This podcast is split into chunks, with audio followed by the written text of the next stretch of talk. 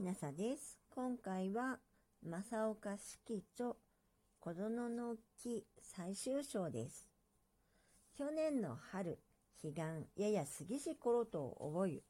王外魚種より草花の種、幾袋送られしをすぐに巻きつけしが、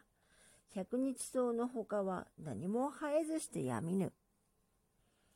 中にもハゲートを欲しかりしを糸口惜しく思いしが、なんとか試験今年夏の頃怪しき目を表しものあり、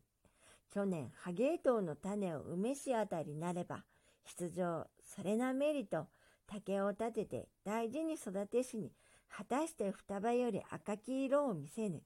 嬉しくて、あたりの日照り草など引き抜け、ようよう尺余りになりし頃、のわきありしかば、こればかり気遣いしに、思いのほかに、萩は折れて、ハゲ糸は少し傾きしばかりなり、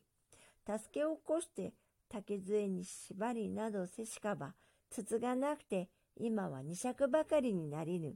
痩せてよろよろとしながら、なおもゆるがごときくれない、しだれて糸美しい、二三日ありて、向かいの家よりもらいきたれりとて、声二人たるゲートを四本ばかり植え据えたり、その次の日なりけん、朝まだきに裏戸を叩く声あり、戸を開けば、不節氏が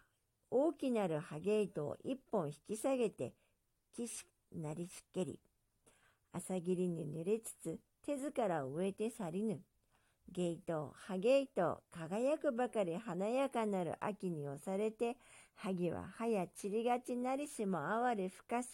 バラ、萩、すすき、桔梗などを打ちくれて、世が子楽地の創造に力ありし、隣の老ウはその後移りて他にありしが、今年秋風に咲き出して見まかりしぞと聞こえし、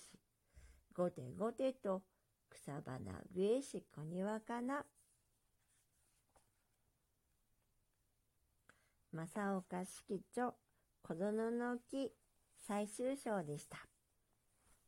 もしあなたが聞いていらっしゃるのが夜でしたら、よく眠れますようにおやすみなさい。